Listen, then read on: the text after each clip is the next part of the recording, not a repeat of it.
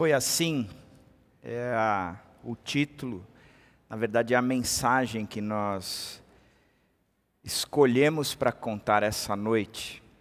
E a minha parte eu vou fundamentar em cima de Lucas, capítulo 2, do verso 10 a 14, que diz: Mas o anjo lhes disse, ele disse aos, aos pastores: Não tenham medo, estou trazendo boas novas de grande alegria para vocês, que são para todo o povo. Hoje, na cidade de Davi, nasceu o Salvador, que é Cristo o Senhor. Isso servirá de sinal para vocês. Encontrarão o bebê envolto em panos e deitado numa manjedoura.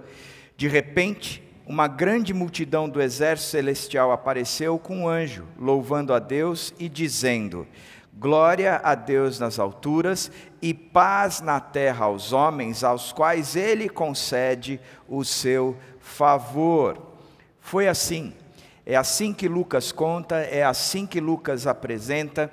A nossa preocupação na celebração de hoje era, sem dúvida nenhuma, trazer o que é que aconteceu, o como é que aconteceu e o porquê aconteceu. Porque hoje em dia, o que nós temos visto é que a mensagem da manjedora, do Cristo que veio até nós, ela não tem sido mais tão usual. Na verdade, você entra nas lojas, você entra nos sites e você não vê mais a história de Jesus sendo contada. Isso está se tornando obsoleto, talvez politicamente é, é, não é interessante, porque as religiões têm que todas abraçar. Mas nós não estamos preocupados com as religiões, nós estamos preocupados com a mensagem. É a mensagem do Salvador que veio ao nosso encontro. Hoje, na cidade de Davi, nasceu o Salvador, que é Cristo o Senhor. Essa introdução já nos dá algumas dicas preciosas. A primeira dica preciosa que nos faz entender esse momento é que foi um dia de fato, aconteceu na história está marcado no calendário. Isso aconteceu num dia onde César Augusto era imperador de Roma e Quirino era governador da Síria. A Bíblia conta que esse dia ele não aconteceu aleatoriamente, pelo contrário, foi algo que tinha uma data e um horário para acontecer porque o próprio Paulo, quando ele trabalha com o povo de Gálatas, ele diz que quando chegou o tempo certo, Deus enviou seu filho, nascido de uma mulher. Quando chegou o tempo certo. O Deus que tem todo o controle no universo, que sabe tudo o que deve acontecer e a hora que deve acontecer, aquele onde todas as coisas foram criadas por Ele, para, ne, para Ele e nele, e todas as coisas subsistem por causa dele, não estava sentado um dia no trono soberano do universo e disse: O que é que faremos hoje? Qual é a grande sacada para o dia de hoje, ou o grande movimento para o dia de hoje? Já sei, vamos descer, Jesus vai lá, Deus Filho vai lá, se encarna e vamos movimentar um pouco a história. O texto de Paulo aos Gálatas diz que no dia, no tempo certo, Deus enviou o seu filho. Significa que existia um momento na história certo para isso acontecer e aconteceu. Significa que isso é um, uma data certa, é uma data, é um dia de fato, que inseriu no calendário, que está acontecendo. Não é o dia 25 de dezembro, isso se tornou uma tradição, mas sim, existiu o dia certo que Deus veio ao nosso encontro.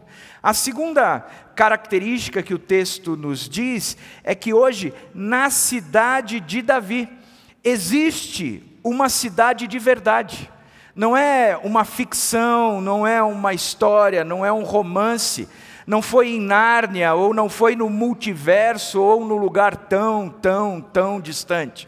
Ela aconteceu de verdade. É numa cidade de verdade, que está aproximadamente a 11 mil quilômetros daqui de Vinhedo. No dia 28 de dezembro, agora, eu e dois amigos, o Carlão e o Edu, nós vamos fazer essa trilha de bicicleta. Nós vamos subir até Recife. De Recife, a gente vai pegar um pedalinho, atravessa o Atlântico, passa no estreito de Gibraltar, entra no mar Mediterrâneo e a gente chega lá. O mais difícil dessa caminhada toda é passar no estreito, porque a gente está um pouco fora de forma, então a gente vai ter que se, se espremer um pouco ali. Mas o resto a gente vai fazer, porque é uma cidade de verdade, não é uma ficção, ela existe. Belém, Belém existe. Em Lucas 2, 4, ele esclarece mais ainda que cidade é essa. José também foi da cidade de Nazaré, foi da cidade de Nazaré da Galileia para a Judéia, para Belém da Judéia, cidade de Davi, porque pertencia à casa e à linhagem de Davi. É interessante essa afirmação final. Não é uma cidade qualquer, é Belém, que está na Judéia, e eles então, José e Maria, saem de Nazaré e vão a Belém. Em Belém, a descrição é que era uma cidade de Davi, da descendência de Davi, do rei Davi. Isso é importante. Mais tarde a gente vai, vai enxergar o porquê disso tudo é importante. Miqueias, 700 anos antes disso acontecer, ele já profetizava a respeito dessa cidade, dizendo: Tu, Belém, embora pequena entre os clãs de Judá, de ti virá para mim aquele que será o governante sobre Israel. Ou seja, havia já até uma profecia para que isso acontecesse naquela cidade, uma cidade que existe de fato, é uma cidade real. E a terceira característica que o texto nos apresenta é que é um bebê de verdade. Não é uma força cósmica, uma energia cósmica, não, é um bebê de verdade, de carne e osso, que ele veio até nós. Em Isaías 9, a respeito dessa profecia, está dizendo: Porque um menino nos nasceu, um, um filho nos foi dado, e o governo está sobre os seus ombros, e ele será chamado Maravilhoso Conselheiro, Deus Poderoso, Pai Eterno, Príncipe da Paz. É um bebê de verdade, ele nasceu não foi uma energia, algo positivo que veio sobre nós, uma entidade que passou voando e não, ele se encarnou. É o Deus que habitou no nosso meio, como João começa o seu evangelho dizendo: "O verbo se fez carne e habitou entre nós". Ou seja, é um dia de fato numa cidade que existe, um bebê de verdade. E o texto continua dizendo, acrescentando algumas características a mais. Hoje, na cidade de Davi, nasceu o Salvador, que é Cristo o Senhor. Nasceu o Salvador, que é Cristo o Senhor. Nasceu, em primeiro lugar, o Salvador. A característica de que Jesus Cristo, ele era o Salvador. Em Mateus 1, 21, o anjo está conversando com José e ele traz uma, uma, uma, uma indicação importante para nós entendermos por que Jesus é o Salvador. Ele dará à luz um filho e você deverá dar-lhe o nome de Jesus, porque ele salvará o seu povo dos seus pecados. Ele salvará o povo dos seus pecados. Jesus é o Salvador porque nos salva dos pecados. O que significa salvar dos pecados? Quando eu infrinjo ou quando eu cometo algo contra Deus, isso é pecado. E o perdão tem que vir somente de Deus, e somente Deus pode perdoar. Sabe por quê? Porque ninguém pode perdoar o pecado cometido por alguém contra outro. Se você cometer um pecado contra Dani, eu não posso chegar para você e falar: não, tudo bem, está perdoado cria coragem e vai falar com ela. Duvido. Duvido. Mas o texto tá, nos ensina, a Bíblia nos ensina, que o perdão precisava vir do próprio Deus. Ele precisava ser o nosso Salvador. Ele é que precisava perdoar. Portanto, quando ele se encarna, quando ele vem ao nosso encontro, quando ele chega aqui, ele vem para ser o nosso Salvador, aquele que vai tratar os nossos pecados como devem ser tratados, nos perdoando e tirando de nós toda a culpa. Isso é bacana. Ele é o Salvador. A segunda coisa é que a Bíblia apresenta que ele é o Cristo. Ele se torna o Cristo para nós. Hoje, na cidade de Davi, nasceu o Salvador, que é Cristo.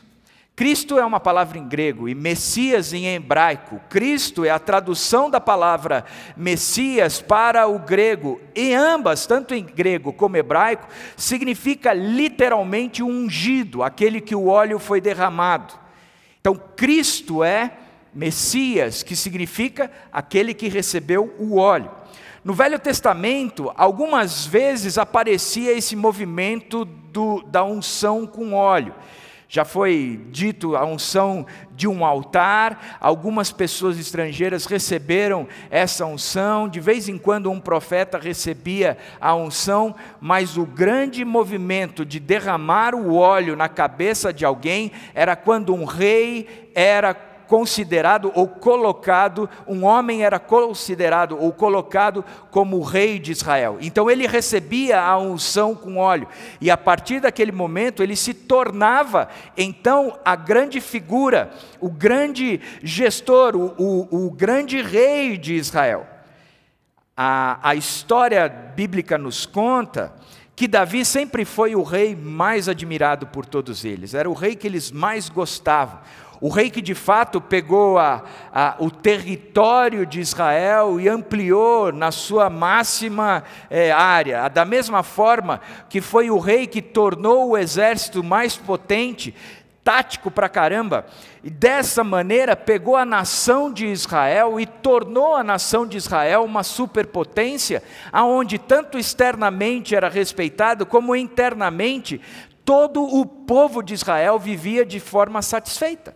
Interessante é que Davi foi o rei para todos eles. E depois de Davi veio, veio, veio, o seu filho, e depois netos liderando e assumindo ah, o reinado de Israel. Ah, a nação foi dividida, parte da nação dizimada, o resto, a, a minoria foi ficando e depois foi invadida pela Babilônia, levado ao exílio. Ou seja, o grande rei Davi era esperado novamente alguém como ele, que pudesse ser o rei que assumiria o trono de Israel e traria Israel para aquela potência novamente. E somente um rei, um cara ungido, é que poderia assumir esse lugar. E aí a gente lê, hoje, na cidade de quem? De Davi. Nasceu o Salvador, que é o Cristo. É o Cristo porque ele foi ungido é o Cristo porque ele era esperado, é o Cristo porque ele era o rei agora que assumia o lugar, é o Cristo porque todas as profecias do Velho Testamento apontavam para ele. Tem uma história, por exemplo, onde o, o, o Filipe está conversando com o eunuco. Na verdade, Filipe vê o eunuco passar e estava lendo ah, o Velho Testamento, e aí Filipe chega para o eunuco e diz: Você está entendendo o que você lê? E ele diz: Como é que eu posso entender? O texto é difícil e não tem quem me explique. E aí ele lê o texto de Isaías 53, dizendo: Presta atenção, Felipe. Ele foi levado como ovelha para o matadouro e como cordeiro mudo diante do tosqueador, ele não abriu a sua boca. Em sua humilhação foi privado de justiça. Como é que eu posso entender isso? E Felipe, a partir deste texto no Velho Testamento, foi expandindo a explicação, olhando para o Velho Testamento e mostrando como as profecias apontavam para este Cristo. O eunuco, ouvindo toda aquela história, chega e fala: Mas eu tenho água aqui, o que me impede de ser batizado? Filipe diz: Nada, vai e batiza. Da mesma forma, quando, quando Jesus se encontra com aqueles dois discípulos no caminho de Emaús, diz o texto que Jesus começou a explicar para eles, de Abraão, passando pelos profetas, até aquele dia. E os dois discípulos, depois de toda essa explicação, os olhos deles se abrem e eles enxergam de fato que Jesus era o Cristo, o Messias, o prometido, o que foi ungido, aquele que estava assumindo de novamente o governo, sendo o rei, não de Israel mais, mas da casa de Davi, da terra que pertencia a Davi, se levanta um rei que se torna o rei de todo o universo, é o meu rei, é o seu rei. Da mesma, continuando na leitura, ele apresenta então o Senhor Hoje, na cidade de Davi, nasceu o Salvador, que é Cristo, o Senhor. Nós costumeiramente lemos a palavra Senhor e o que vem na nossa cabeça muitas vezes é a relação de um dono de escravo e o seu escravo. A gente olha sempre do prisma do escravo como quem olha para o seu senhor e diz: Eu preciso é, fazer o que Ele manda, eu preciso é, encerrar ou diminuir a minha vontade e aumentar a vontade dele cada vez mais em mim. Já não sou eu que vivo, mas Ele que tem que viver em mim. Eu tenho que prestar absoluta obediência e assim por diante, que isso é verdade. Ele se tornou o meu Senhor. Mas quando nós lemos a, na Bíblia a expressão o Senhor, Ele passou a ser o nosso Senhor, significa que agora nós não pertencemos mais a nós mesmos, mas pertencemos a Ele. Nós estamos agora subjugados a Ele. Nós temos a nossa vontade limitada a Ele, sem dúvida alguma, mas a partir de agora, todo o cuidado, toda a proteção, toda a, a, forma ou a maneira que eu posso encontrar abrigo nessa face dessa terra, continua sendo ouvindo desse Jesus que é o Cristo, o Salvador, mas Ele é também o meu Senhor. Salmo 91 diz: Aquele que habita no abrigo do Altíssimo e descansa à sombra do Todo-Poderoso, aquele que abriga, que habita no abrigo, no lugar de, de, de refúgio, no lugar de proteção, e descansa à sombra do Todo-Poderoso. A sombra significa que o lugar de descanso, de nutrição, de recompor todas as energias, ou seja, aquele que habita no abrigo do Altíssimo e descansa à sombra do Todo-Poderoso, pode dizer ao Senhor, o Senhor agora é que me protege, o Senhor agora é que cuida de mim, o Senhor agora é que supre todas as minhas necessidades. Eu não tenho mais essa responsabilidade, toda a minha vida está aos cuidados dEle. Aquele que habita no abrigo do Altíssimo e descansa à sombra do Todo-Poderoso, pode dizer ao Senhor: Tu és o meu refúgio e a minha fortaleza, o meu Deus em quem eu confio. Portanto, na cidade de Davi nasceu o Salvador, que é Cristo, o Senhor. Se a gente fosse fazer um resumo desse dia, a gente lembraria algumas coisas importantes. A primeira delas é que foi um dia de fato que ele nasceu.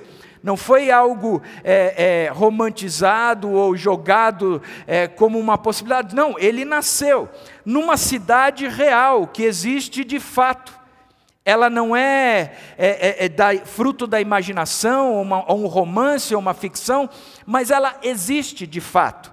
Da mesma forma como ele é um bebê que veio até nós, ele encarnou, ele entrou no nosso mundo, invadiu a nossa praia. E este movimento trouxe um bebê que tem três marcas essenciais para a nossa vida. Ele é o nosso Salvador que perdoa os nossos pecados e apaga toda a culpa. Ele veio para reinar soberano sobre nós. Ele está agora como o Rei de todo o universo, sentado no trono, e todas as coisas existem por causa dele, para ele, nele, e tudo subsiste por causa dele. E por fim, Ele é o nosso Senhor, é Ele que vence todos os meus inimigos, Ele que me faz estar num lugar seguro, nos deixa satisfeitos, provendo tudo o que nós precisamos para a nossa vida. Esse é Jesus, esse é Jesus.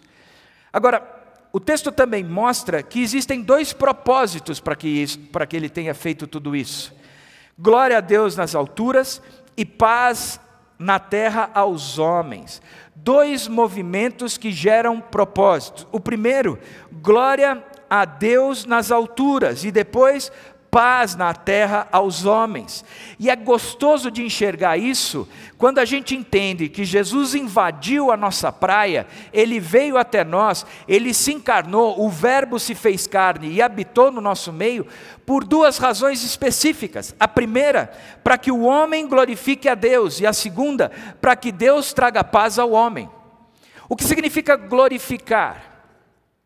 Em geral, a gente confunde muito.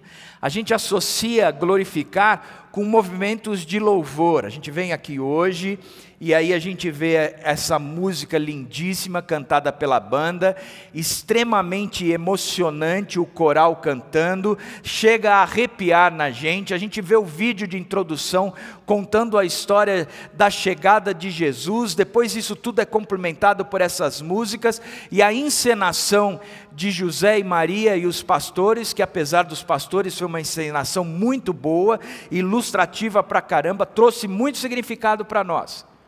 E esse cheiro, a igreja está até com perfume, é o meu desodorante. Mas, cara, que sensação, que aqui é o lugar da gente dar glória a Deus. Aqui é o lugar onde a, a gente fica em êxtase. Pois é, mas dar glória a Deus não tem essa, essa conotação, não. Dar glória a Deus significa tudo aquilo que foi apresentado a respeito de Jesus. Ele é o meu Salvador, Ele é o meu Rei, ele é o meu dono, Ele é aquele que, que se tornou o soberano, o Cristo. Da mesma forma como Ele é o ungido de Deus, e Ele veio agora como meu Senhor, Ele é o Salvador, o Cristo Senhor. Isso eu reconheço, eu entendi, mas trouxe para o meu coração, e agora eu vivo pela fé nessa condição. Eu estou debaixo de Cristo. Já de fato, não sou eu quem vivo, mas Cristo vive em mim. Eu entreguei a minha vida para este Cristo. E o resultado de tudo isso é que a paz na terra aos homens. O movimento de paz é de Deus para conosco e não o contrário. Eu o glorifico e ele nos enche de paz. Mas isso faz tão sentido, tão sentido, porque aquele tumulto interno, aquela bagunça que existe dentro de nós, ela sossega. Primeiro, na nossa própria relação para com Deus. Romanos 5:1 diz: "Justificados, pois mediante a fé nós temos paz com Deus. Significa que não existe mais nenhuma barreira, não existe mais nenhum impedimento, não há nada que me impeça de, de, entrar na presença de Deus. Os meus pecados foram perdoados, Jesus tirou a minha culpa e agora eu tenho livre acesso para entrar na presença de Deus. Eu a sou aceito plenamente por Deus. O amor de Deus é tão grande por mim que ele abriu as portas e eu posso entrar agora na presença dele. Existe, sem dúvida nenhuma, um resultado para mim para com Deus. Eu tenho paz, já não existem mais guerras entre nós. Não existe mais tumulto, nós estamos em harmonia.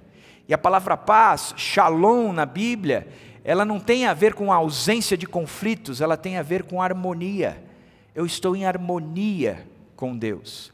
Da mesma forma, como eu consigo entrar em harmonia comigo mesmo, aqueles tumultos internos são sarados são cessados. Filipenses 4, 6 e 7, ele diz que nós não devemos andar ansiosos por coisa alguma.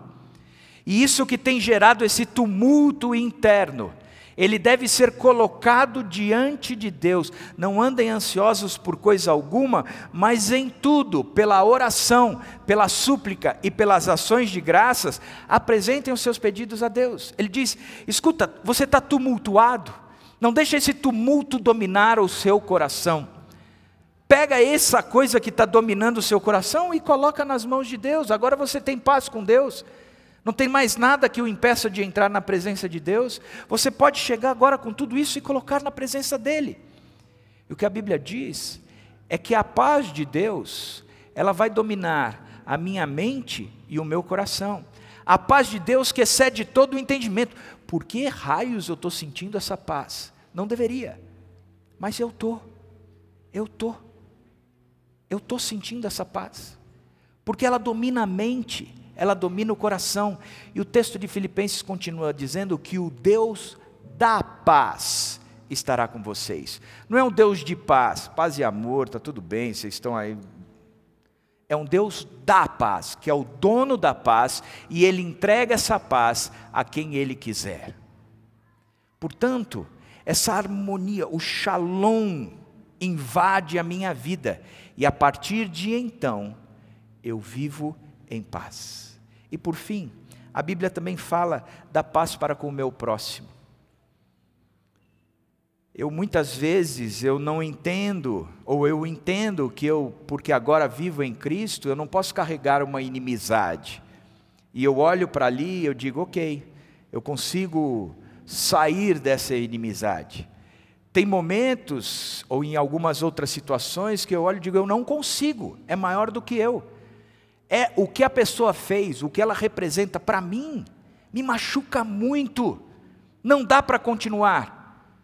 Mas aí a gente lembra de que Deus, Ele invadiu o nosso mundo, para que nós vivêssemos em paz, paz na terra aos homens, em todos os ambientes, em todas as relações para com Deus, para comigo mesmo e para com o meu próximo.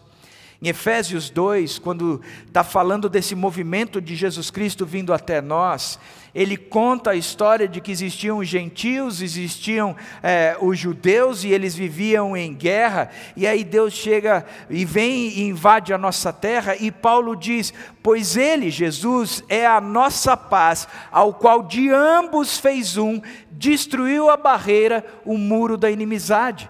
Significa que de forma espiritual, a paz entra em nós e nós conseguimos promover a paz para com o outro. O que depender de nós, nós nos esforçamos para manter a paz um com o outro, porque agora eu sou um promoter da paz. Eu tenho a capacidade de distribuir essa paz. Eu não sou mais dominado, isso não entra na minha vida e gera um tumulto, pelo contrário. Eu, da mesma forma que fui perdoado, eu também perdoo, pois essa foi a oração que Jesus nos ensinou. A paz me invadiu, e agora eu sou bem-aventurado porque sou um pacificador. Eu sou feliz porque eu sou um pacificador. A paz minha para com Deus, a paz minha para comigo mesmo e a paz de Deus invade a minha vida e eu tenho uma relação legal com, meu, com o meu próximo.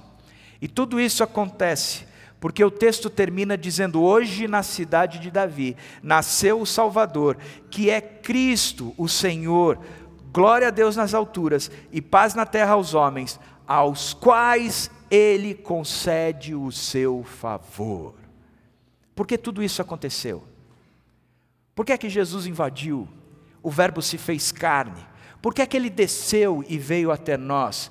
Porque tudo isso foi planejado na cabeça de Deus. A Trindade organizou isso de forma soberana, soberba, de forma incrível, para que eu e você pudéssemos ser salvos, ser viver de forma a que a paz invadisse a gente em todas as nossas, nossas áreas. Por que é que tudo isso fez? O que é que movimentou? A Bíblia diz que foi o favor de Deus a graça de Deus. Ele olhou e disse simplesmente: Eu quero fazer porque eu amo. Porque Deus é amor. Quem não conhece a Deus, quem não ama não conhece a Deus, porque Deus é amor. A graça dele, o favor dele, se movimentou até nós. Foi assim, gente, que esse movimento de Deus, de ter feito essa história contada para nós dessa forma, aonde nós hoje podemos experimentar a real vinda de Jesus até nós. Faça todo sentido na sua vida, em nome do Senhor Jesus Cristo.